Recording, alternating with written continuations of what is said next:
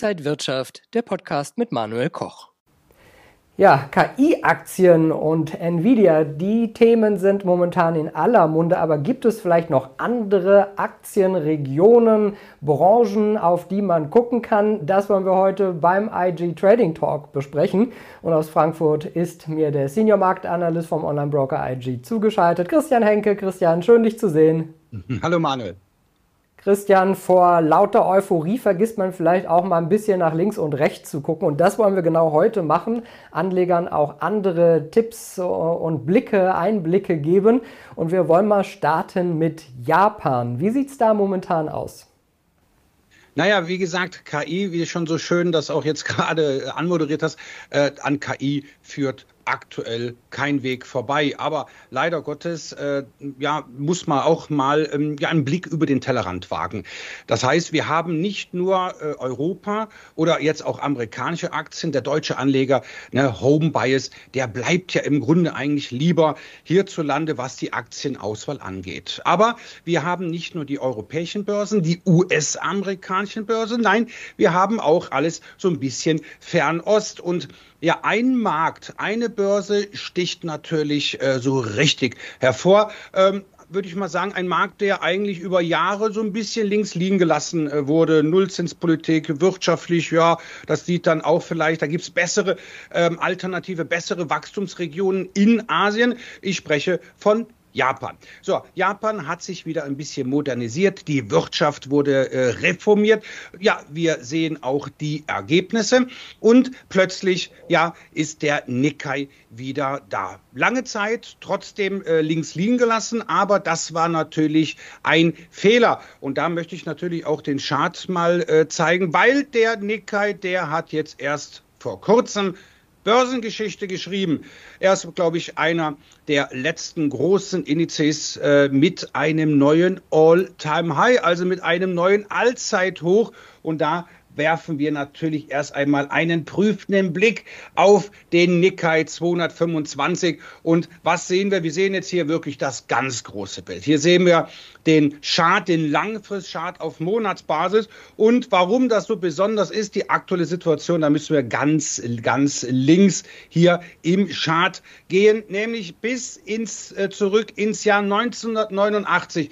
Da hatte der Nikkei einen Stand von rund 39.000 Punkte gehabt und seit 1989 ging es, ja, man muss sagen, über Jahrzehnte abwärts. So, jetzt sehen wir aber im Grunde eigentlich wieder, dass es aufwärts geht und gerade äh, zuletzt das heißt also, wir konnten jetzt auch erst vor kurzem dieses alte Allzeithoch von 1989, also elf, rund 35 Jahre war es, ist es her, dieses Hoch konnten wir jetzt schon mal überwinden. Und jetzt im Monatschart bedeutet das natürlich, wenn dem Nicker es gelingt, am Ende dieses Monats jetzt auch über diesen Stand aus dem Handel zu gehen, dann ist der Weg nach oben frei, weil diese 39.000 rund, das war ja eigentlich immer so das Ziel für die Anleger. Ja, und was ist die nächste Marke? Naja, die 40.000 Punkte Marke, die ist schon greifbar nahe. Nein, ich glaube, da sehen wir doch vielleicht äh, mittelfristig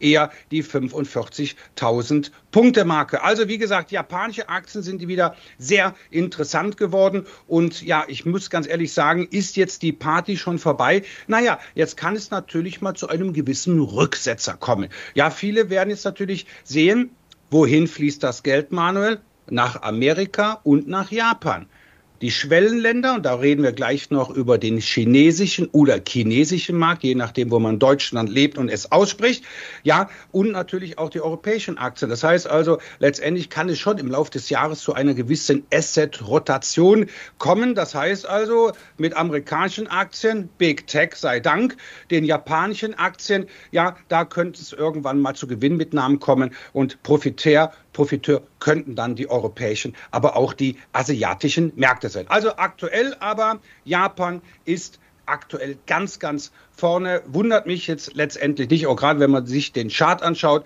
Äh, vielleicht mal ein kleiner Rücksetzer, aber letztendlich ist das, glaube ich, ein Markt, der auch 2024 sehr viel Freude bereiten könnte. Ja, Christian, Emerging Markets, also Schwellenländer, waren ja eine ganze Zeit lang in Mode, kann man schon sagen. Das ist jetzt nicht mehr ganz der Fall. Haben denn chinesische Aktien vielleicht auch die Chance auf ein Comeback?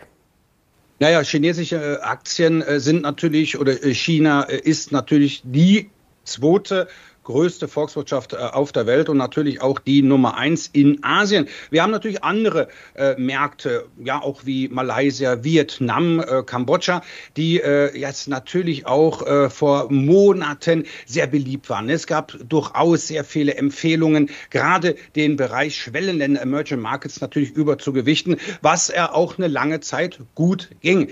Aber letztendlich dann irgendwann kam auch dann die Erkenntnis, der Dollar ist zu stark und ja, darunter leiden insbesondere die Emerging Markets. Und natürlich in China, ja, die Wachstumslokomotive, die hat spürbar ja letztendlich an Fahrt verloren. Und das sind natürlich alles auch Gründe. Immobilienkrise, ähm, das hat natürlich auch zuletzt auch den, ähm, ja, den ja, äh, chinesischen Aktienmarkt doch auch ein bisschen in die Knie gezwungen. Jetzt kommt natürlich aber auch dann die Frage, USA stark, Japan stark, Europa so lala auch wenn dem DAX jetzt äh, ein neues äh, äh, Rekordhoch gelungen ist.